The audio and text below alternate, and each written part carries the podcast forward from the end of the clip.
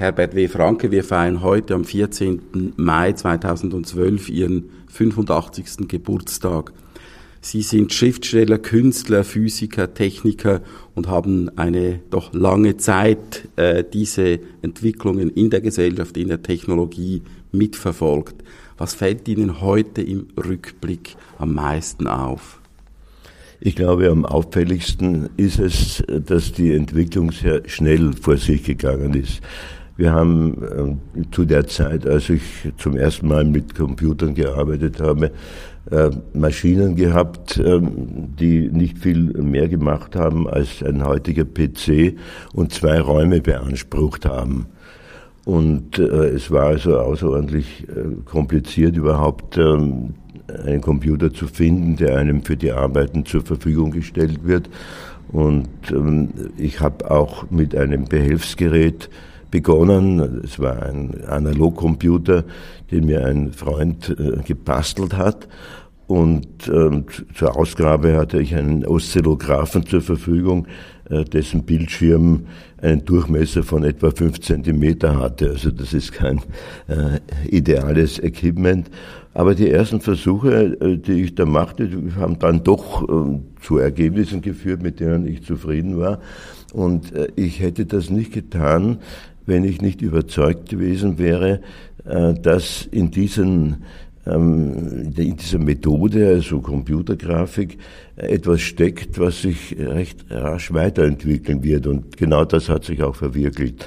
Und ähm, da ich also sehr früh, also praktisch am Anfang überhaupt der Computerentwicklung schon mit äh, ästhetischen Experimenten beschäftigt war, ähm, findet man in meinem Lebenswerk, wenn ich das so nennen darf, äh, die ganze Entwicklung der Perioden, von den einfachsten Maschinen bis zu dem, was wir heute äh, machen können. Und das ist eine Entwicklung, die wirklich Schritt für Schritt äh, gegangen ist, der, zum Beispiel in der Schärfe der Bilder, in der Auflösung oder in der Verwendung der Farben oder in der Geschwindigkeit der Arbeit. Und alles das hat Erleichterungen und neue Möglichkeiten mit sich gebracht, so dass man äh, die Entwicklung tatsächlich so verfolgen konnte, wie ich sie erwartet habe, nämlich zunächst einmal die Verwendung für stillstehende Bilder sind der klassischen Kunst.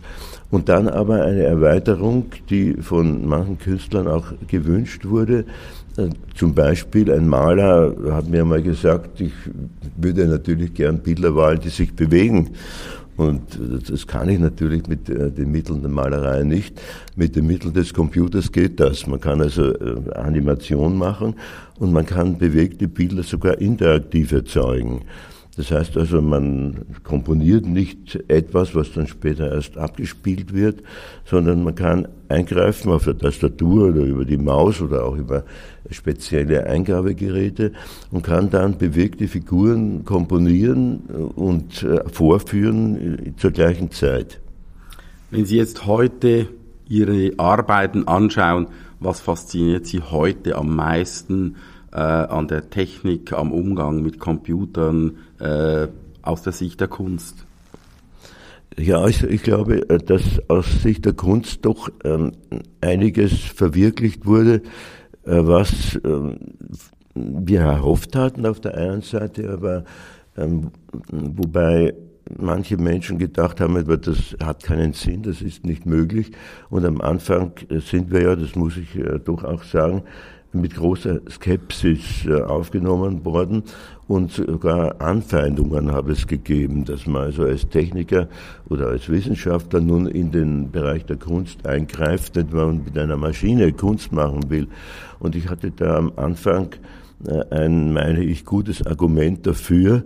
Äh, ich sagte meinem Gesprächspartner, ähm, würden Sie denn Musik nicht als Kunst ansehen? Ja, doch, natürlich, Musik ist Kunst.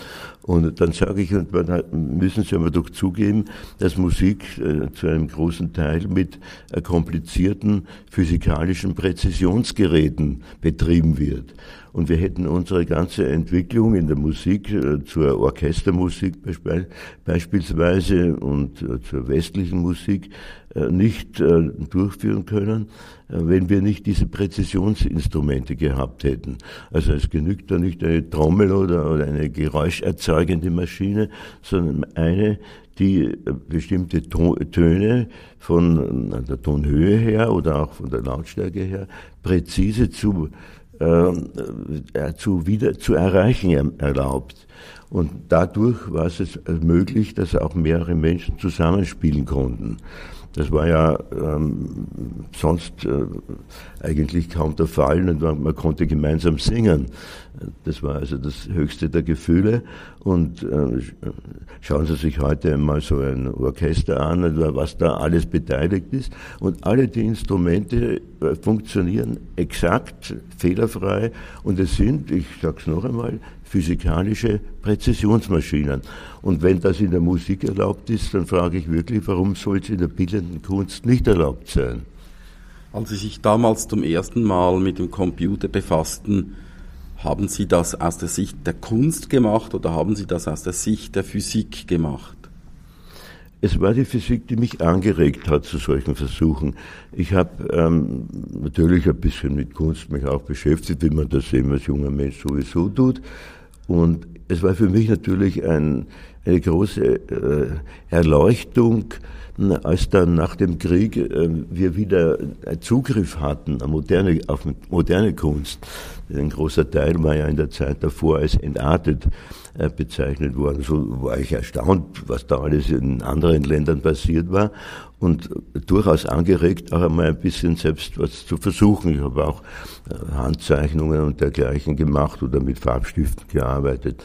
Aber als Physiker habe ich bemerkt, dass hier eine ganz andere Welt von Bildern auftritt, und zwar mit den Mitteln der wissenschaftlichen Fotografie wo wir also dann von den üblichen Ansichten, die der Fotoapparat äh, liefert, abgehen und in äh, Bereiche eindringen, die von ihren äh, Formen her völlig neuartig sind. Und das ist im Übrigen ja auch gar nichts ganz Neues, denn äh, Ernst Haeckel hat ja dieselbe Entdeckung gemacht anhand von Mikrowesen aus dem Meer und auch da schon Widerspruch hervorgerufen. Man sagte nicht mehr, also äh, das, was Hegel da macht, von Kunst kann da keine Rede sein. Über Kunstformen der Natur hat er äh, seine Arbeiten ja genannt. Er hat das dokumentiert, diese Formen, die er unter dem Mikroskop entdeckt hat. Es war genau genommen so, es gab damals zwar das Mikroskop schon, aber äh, noch nicht die Möglichkeit, äh, diese Bilder fotografisch festzuhalten. Und daher hat Heckel das, was er gesehen hat, durch das Mikroskop äh, gemalt und gezeichnet. Und diese Bilder sind dann bekannt geworden und es haben die Wissenschaftler gesagt, das ist eigentlich keine exakte Wissenschaft, wenn jemand da, was er sieht, abzeichnet. Und auf der anderen Seite haben natürlich dann die äh, Kunstwissenschaftler, Kunsthistoriker und so weiter gesagt, naja, Kunst kann es ja auch nicht sein. Ich würde, das sind wissenschaftliche Konfigurationen und das hat mit Kunst nichts zu tun. Aber ich habe äh, selbst äh, gearbeitet mit äh, einem Abbildungsverfahren. Ich habe eine Dissertation über äh, Elektronenoptik gemacht und das sind äh, elektrische Felder, mit denen man die Elektronen ablenken kann, so wie man Licht mit Glaslinsen ablenken kann. Also man kann sie fokussieren und eben in viel kleineren Bereichen dann Gegenstände aufgreifen und abbilden. Und da kamen nun in der Tat erstaunliche Formen heraus. Und äh, ich dachte mir, äh, dass also hier diese Instrumente auch nicht unbedingt immer nur für äh, Zwecke der Wissenschaft oder der Technik eingesetzt werden könnten, sondern dass da auch eine Möglichkeit der Gestaltung in diesen Apparaturen steckt. Und man müsste sie gewissermaßen verfremden, manche hätten gesagt missbrauchen, um äh, dieser Idee gerecht zu werden. Das heißt also, äh, die Bilder nicht so zu machen, dass ihre Aussage maximal genutzt wird, sondern sie so zu machen, dass sie eine maximale ästhetische Eigenschaften haben, dass sie also schön wirken im ganz primitiven Sinn.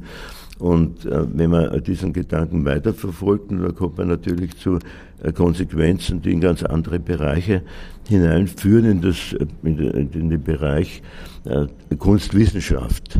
Also wo beides sich überlagert oder wechselwirkend ähm, zur Entwicklung, die Entwicklung gefördert wird. Und ähm, dann habe ich also sehr deutlich bemerkt, die Bilder, die aus diesem Elektronenmikroskop beispielsweise kommen, die sind etwas, was den äh, ästhetisch äh, zum Erstaunen bringt. Und auf der anderen Seite haben sie aber auch eine Aussage, äh, die für den Wissenschaftler äh, aus technischen oder wissenschaftlichen Gründen her interessant ist.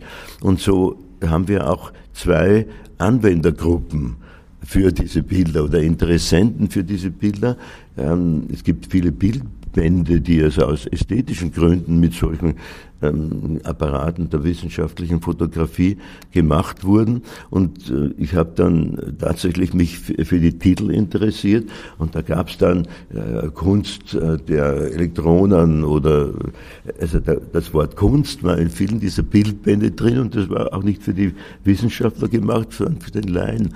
Und trotzdem überdecken sich die Gebiete da insofern, als Neugier erweckt wird beim Laien und der sagt, ja, was steckt denn da eigentlich dahinter? Dahinter. Und dann kommt man auf einmal in die Erklärungen hinein, die der Wissenschaftler hat. Und umgekehrt, der Wissenschaftler sagt nicht, also ich sehe hier Proportionen oder Formen, über die, äh, die für mich sehr interessant sind. Und dann sagt man, aber da ist ja auch noch eine andere Qualität drinnen. Schau dir doch einmal dieses Bild an. Das ist eine richtige Landschaft mit fremdartigen äh, Wachstumsformen. Und äh, so konnte man von zwei völlig verschiedenen Seiten her mit diesen Bildern arbeiten. Wie Und muss man sich diese Bilder jetzt vorstellen, diese ersten Bilder aus dem Elektronenmikroskop? Waren das Oberflächenuntersuchungen von verschiedenen Materialien oder was waren das? Nein, es waren äh, hauptsächlich die Oberflächen am Anfang von, von metallischen Kristallen, äh, weil das am besten ging und man musste organische, organisches Material erst präparieren, mit einer Metallschicht überziehen, äh, um äh, diese Wirkung zu erzielen. Aber schon äh, das Eindringen in diese Oberflächen hat völlig neue visuelle Formen hervorgebracht. Also man kann sich das also wie eine Berglandschaft vorstellen, die aber aus groben Kristallen aufgebaut ist. Ich habe dann bei meinen Science-Fiction-Büchern, die ich ja auch geschrieben habe, mal von einem Kristallplaneten gesprochen, auf dem dann bestimmte Abenteuer äh, sich ereignet haben. Und ich habe zu meinem Erstaunen vor einigen Wochen erst gefunden, dass man einen solchen Planeten, den ich da beschrieben habe, nämlich einen Planeten, der aus groben Kristallen besteht, dass man den tatsächlich gefunden hat. Und es kommt noch dazu, dass es äh, vor einigen Jahren auch zur Entdeckung einer Höhle kam, äh, in der die Möglichkeiten der Kristallisation über Jahrtausende hinweg völlig ungestört da waren und äh, da waren die Kristalle, die ich also selbst in vielen Höhlen auch gefunden habe, die also äh, äh fingernagelgroß sind oder wenn es einmal was Besonderes ist, wie eine, groß wie eine Hand, äh, die mehrere Meter große Kristallspieße zur äh, Entwicklung gebracht haben. Ich war noch nicht in der Höhle, ich habe äh, Aufnahmen gesehen und da bewegt man sich zwischen einem Geflecht von Kristallspießen, also in einem völlig utopischen Raum. Und auch das ist die Möglichkeit, in unbekannte Gegenden einzudringen, die Höhlenforschung. Das war auch der Grund dafür, dass ich mich damit beschäftigt habe. Und hier finde ich sogar eine Parallele zu der wissenschaftlichen Fotografie. Man dringt in Bereiche ein mit visuellen ähm, Kodierungen, die auch visuell eben völlig neues, neue Formen und neue Farben, neue Erfahrungen bringen. Sie haben ja nicht nur selber Kunst gemacht, Sie haben auch Kunst gesammelt. Und diese Sammlung äh, haben Sie vor fünf Jahren der Kunsthalle Bremen geschenkt, als sie 80 Jahre ja, alt wurde. Also ich muss äh, äh, äh, dazu sagen, dass es möglich war, ähm, das zu verkaufen. Ich habe es nicht geschenkt. Aber, Aber, Sie haben sie einfach übergeben. Ich habe sie übergeben ja. und es hat auch von einigen äh, Gremien oder Instanzen in, äh, in Bremen äh, hat Geld dafür gegeben. Aber wir haben das im Prinzip verwendet, um das, was für eine große Ausstellung notwendig ist, bereitzustellen. Also es war kein Verdienst für mich. Aber äh, es ist natürlich auch ganz gut, schenken kann jeder was, nicht ob das Qualität hat oder nicht. Aber wenn es gekauft wird, muss man, ist es sagen wir, eine Genugtuung für mich als Wissenschaftler, dass hier doch eine An Anerkennung für meine künstlerischen Bestrebungen mit verbunden war, äh, mit dieser Attitüde, die wir da äh, durchexerziert haben.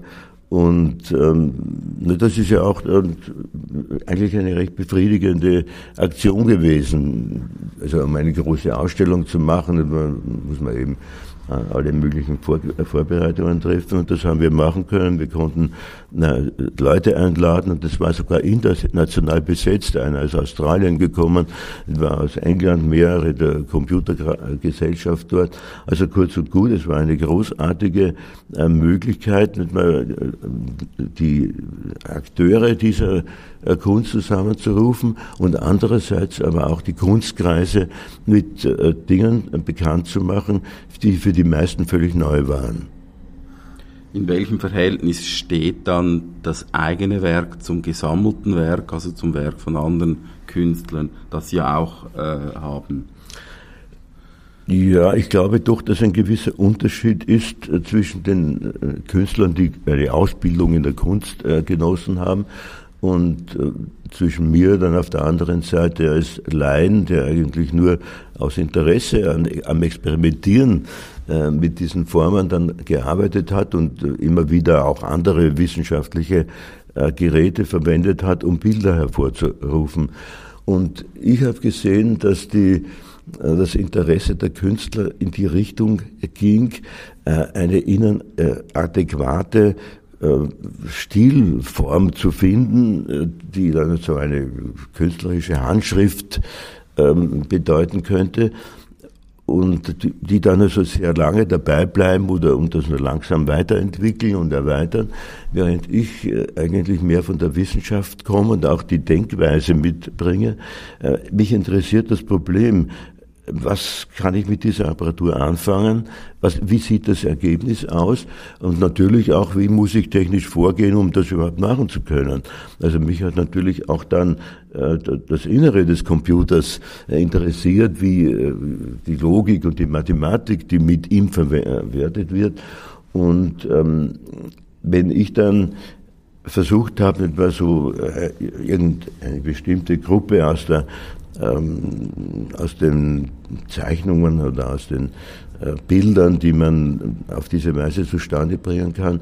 Äh, um ein Beispiel zu nennen, also zum Beispiel Überlagerungen von Kurven oder im Sinn der konkreten Kunst Verteilungen von Elementen nach einer bestimmten Gesetzmäßigkeit. Äh, das alles war interessant für mich, solange ich noch nicht wusste, wie ich das mit dem Computer hervorbringen und programmieren kann. Und in dem Moment, wo es gelungen ist, habe ich natürlich mit großer Freude ein paar Serien gemacht, aber es wurde dann für mich wieder langweilig.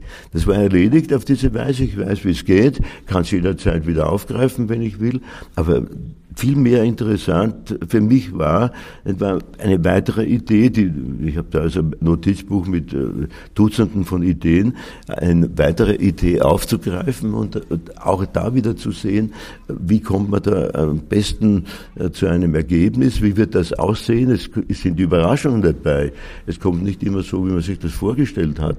Und es sind nicht immer negative äh, Überraschungen, die gibt es natürlich auch, dass man sagt, na, also das ist mir leider nicht gelungen oder diese äh, Disziplin der Mathematik eignet sich nicht dafür.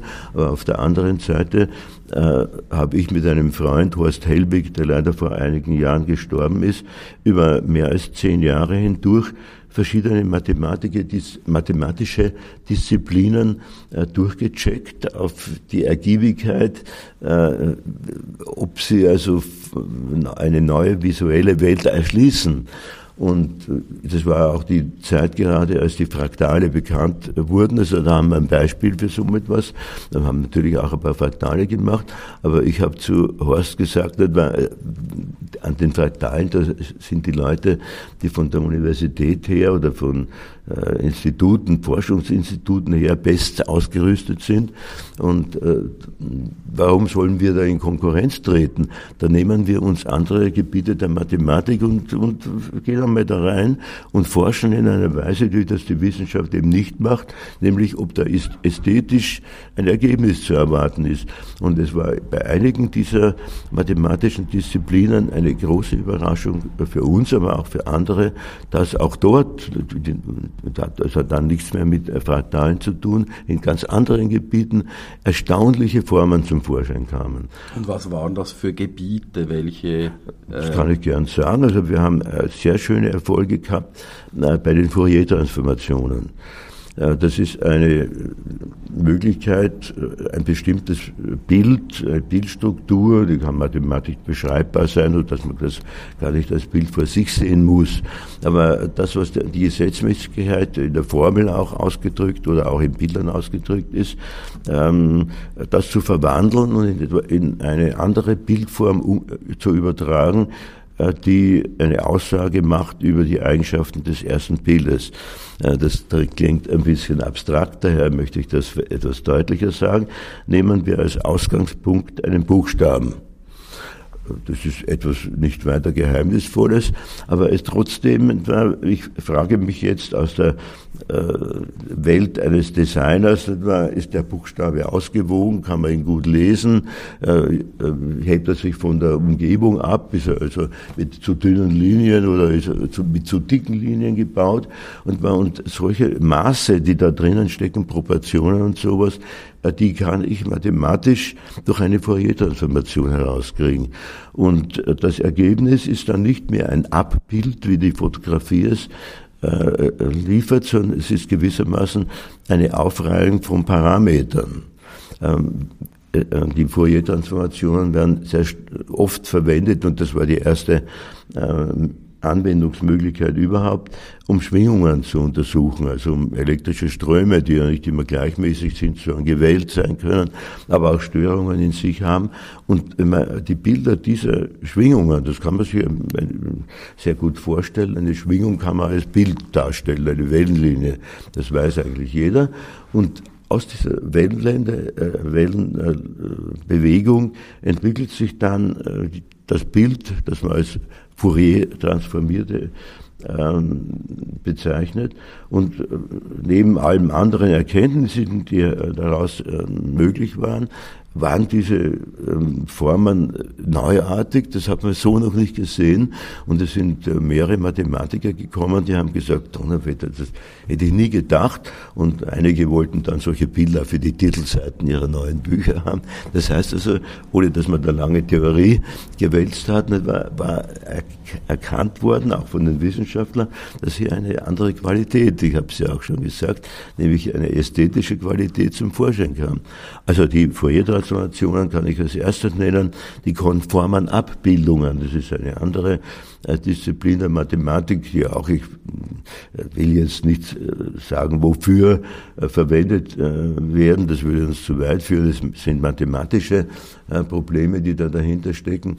Aber was da herauskam, bei der Transformation, das ist auch eine Art Transformation, die wir hier durchführen, das waren äh, Gebilde, die so kosmischen Touch hatten.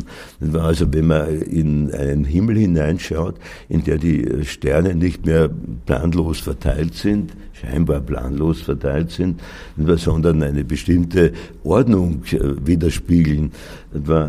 So sah das aus und das war dann auch noch farbig. Man kann ja die Farbe dann mit dem Computer sehr gut verwenden, um bestimmte Bildqualitäten zu verdeutlichen. Und äh, da kamen also, wie gesagt, so kosmische Bilder, sage ich einmal, heraus.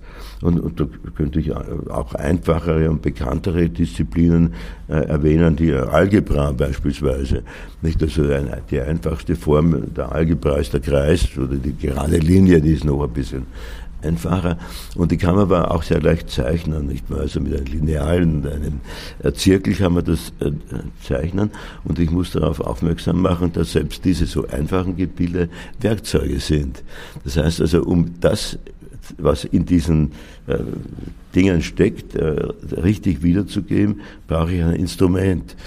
Und ähm, in den alten Büchern konnte man sehr oft Kreise oder auch sich überlagernde Kreise und sowas finden.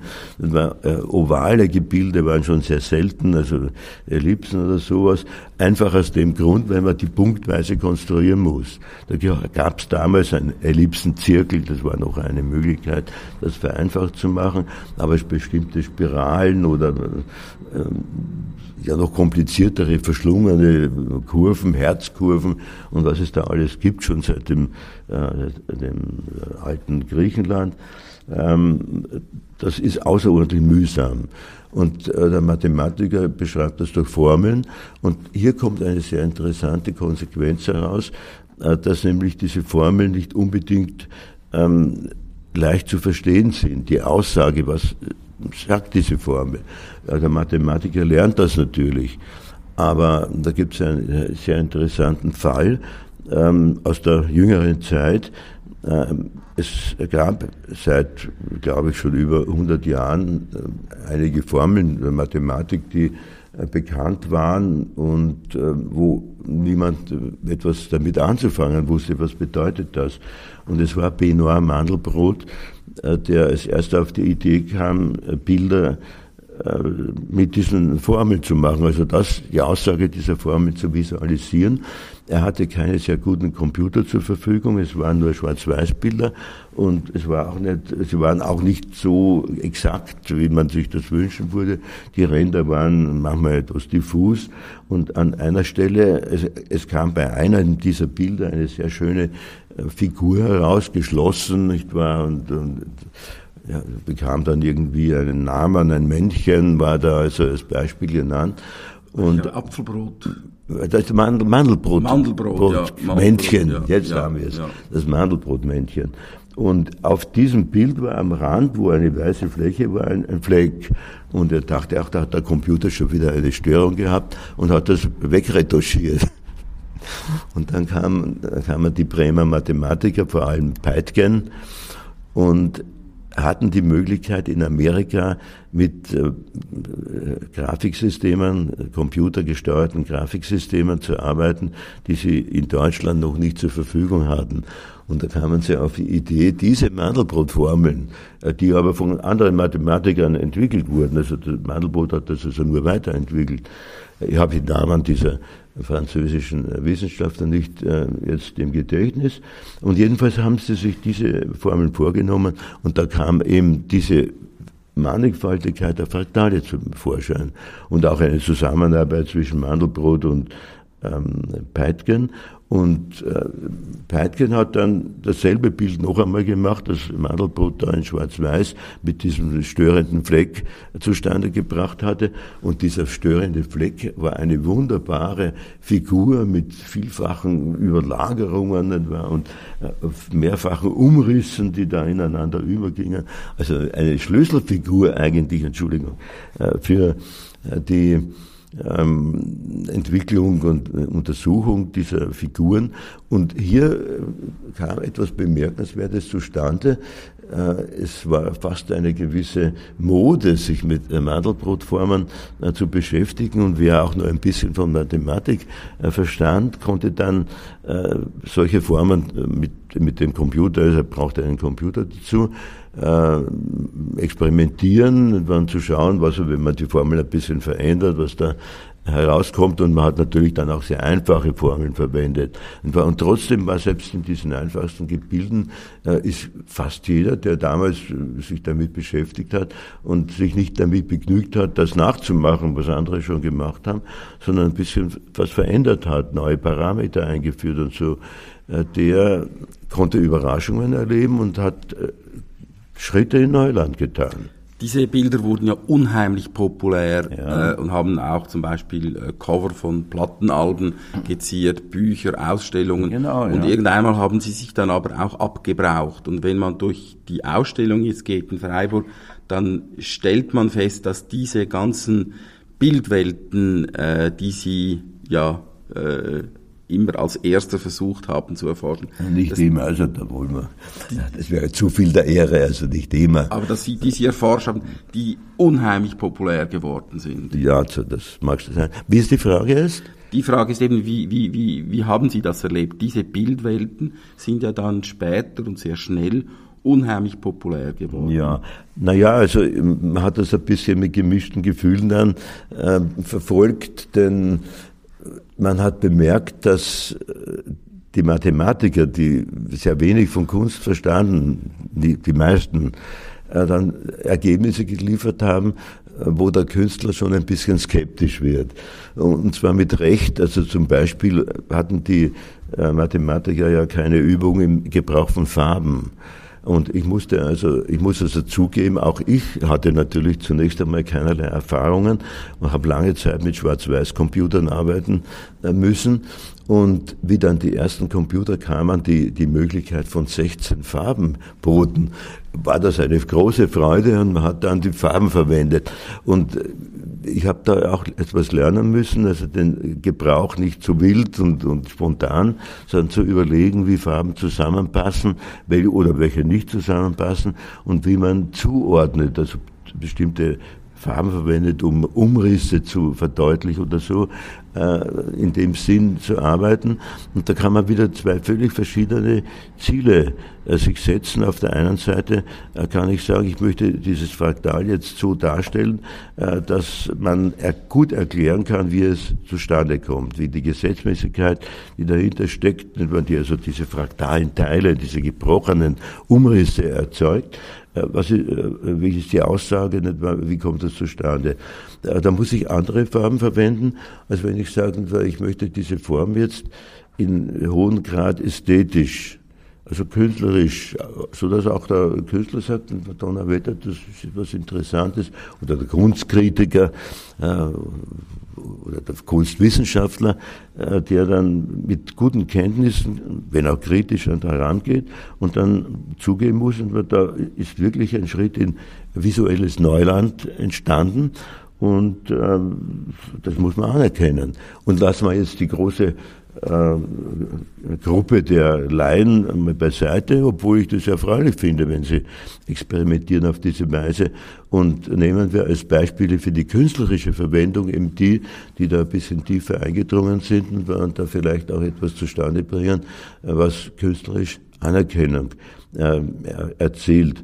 Und Sie haben mich gerade vorhin gefragt, ähm, wie ich das empfinde. Hier ist eine große Ähnlichkeit mit dem Entdecken von Neuland. Wenn ich auch in die mathematische Welt nicht selbst eindringen kann, aber es ist, glaube ich, dasselbe Gefühl. Auf einmal tut sich eine, ein Formenschatz von mir auf, der bisher unbekannt war. Man fühlt sich wie ein Entdecker.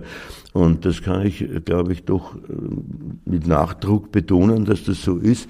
Denn das habe hab ich ja selbst erlebt durch äh, die Höhlenforschung, die äh, im Grunde genommen etwas ähnlich gelagert ist in ihren Zielen für denjenigen, der das betreibt.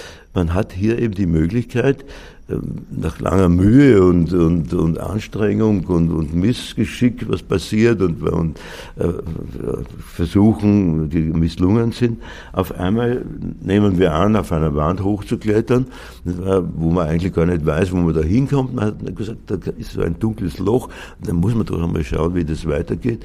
Und auf einmal tatsächlich muss man sich äh, am Boden legen und kriechend weiter bewegen und es wird noch enger, man schlieft durch durch, wie der Bergmann sagt.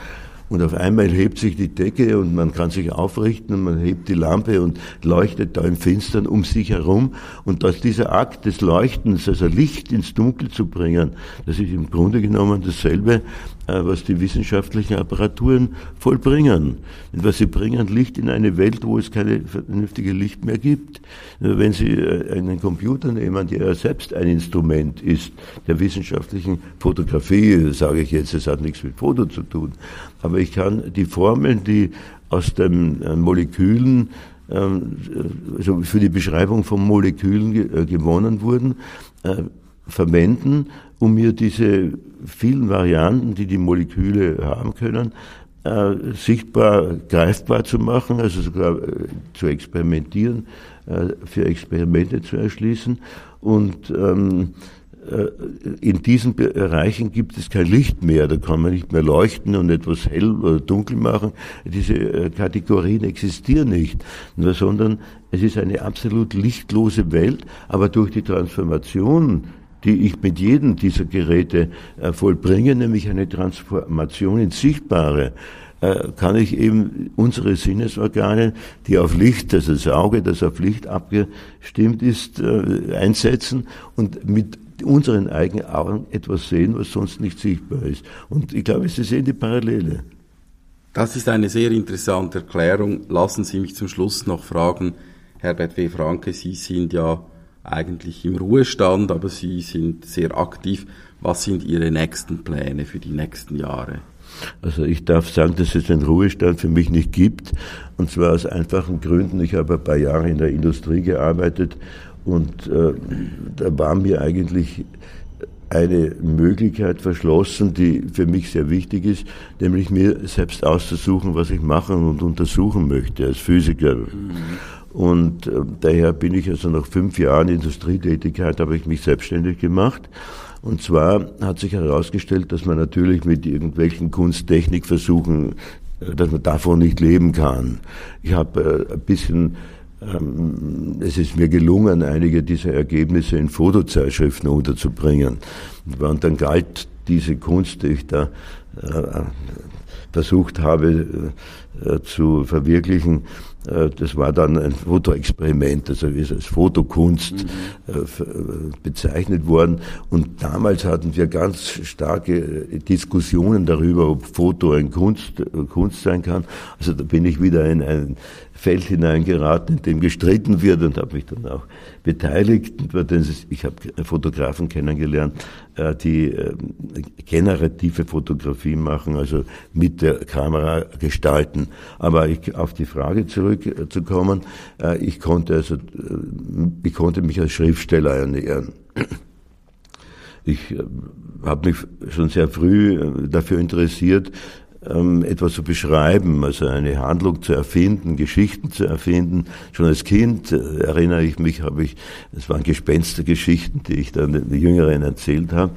Und ähm, das hat sich dann, wie ich dann erwachsen wurde, äh, doch Gott sei Dank in Bereiche verlagert, wo man wirklich was Vernünftiges mit solchen Fantasien machen können äh, kann. Und ich habe äh, für mich entdeckt die Science Fiction. Ich habe mich sehr interessiert dafür, was die Zukunft mit sich bringen will. Ich habe ja diese technischen Forschungen und diese technischen Entwicklungen äh, verfolgen können und was wird der Computer in unserer Welt verändern? In welche Richtung geht das? Also nicht technisch, sondern was wird die Auswirkung auf den Menschen sein? Und da hat man ein unglaubliches Feld, wo man seine Fantasie einsetzen kann und trotzdem im Bereich des Möglichen bleiben kann. Und ich habe manchmal gestritten mit äh, anderen äh, Schriftstellern, die Science Fiction schreiben, die haben zu mir gesagt, äh, man muss Fantasy betreiben, dann erst wird es richtig fantastisch, etwa, und du mit deiner Physik, das ist ja langweilig. Und da habe ich gesagt, mein Lieber, da hast du keine Ahnung, was auch mit physikalischen Mitteln an unglaublichen Dingen verwirklicht werden kann. Und ich glaube, wir wissen beide sehr gut, welche fantastischen Möglichkeiten etwa die künstliche Intelligenz bietet aber auch einfachere Dinge, die Möglichkeit, äh, Informationen über äh, längere Strecken zu äh, Zeit, ohne Zeitverlust zu übertragen. Alles das sind Möglichkeiten, die in unserer Welt inzwischen möglich, selbstverständlich geworden sind und die unsere Welt verändert haben. Und diese Dinge, nicht mehr die Auswirkungen auf den Menschen, kann man natürlich in abenteuerliche Handlungen kleiden. Und so war ich etwa auf dem Gebiet, aber dann als zweite Richtung dann natürlich auch die populärwissenschaftliche Darstellung von Technik und Wissenschaft.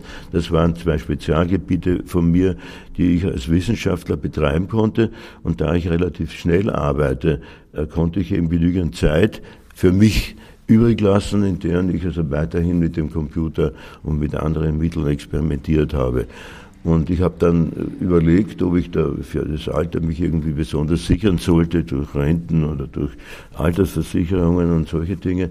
Und dann habe ich gesagt, ähm, mir macht diese Arbeit große Freude. Mir macht es große Freude, äh, Utopien zu beschreiben. Äh, ich habe äh, durchaus Spaß daran, Wissenschaft ähm, populär zu erklären. Und wenn ich dann merke, dass ich nun verstanden wurde und der mein Gegenüber dann auch weiß, um was es sich handelt und dann hoffen kann, dass er sich bei Entscheidungen, die auch Technik betreffen, vernünftig verhalten wird, dann habe ich was Gutes getan und das ist ein wohltuendes Gefühl, wenn man dieses, das meint. Und später war dann natürlich doch in der Bildverarbeitung einiges, was ich auch verwenden konnte. Also kurz und gut, ich dachte, ich habe ja gar keine, keinen Grund dafür, mich in den Ruhestand zu versetzen. Ganz im Gegenteil, ich habe äh, vor, äh, so lange zu arbeiten, solange es geht, und wozu soll ich dann eine Rente verwenden? Also kurz und gut, ich bin nicht im Ruhestand, sondern ich bin voll äh, in meinen beruflichen Aktivitäten und schreibe so nach wie vor auch Bücher und auch Geschichten oder Artikel für populäre Zeitschriften. Oder ich, das Feld geht natürlich auch ein bisschen ins Fernsehen hinein oder ein Film, also ich habe Filmdrehbücher geschrieben und ähm, mich an Fernsehdiskussionen beteiligt, äh, hatte einen großen Auftrag äh, von der ähm, Bavaria Film- und Fernsehgesellschaft für eine äh, Science-Fiction-Filmserie, die dann leider nicht verwirklicht wurde. Also kurz und gut, es gibt genug zu tun, auch heute noch. Und das ist dann die Antwort auf, meine, auf Ihre Frage.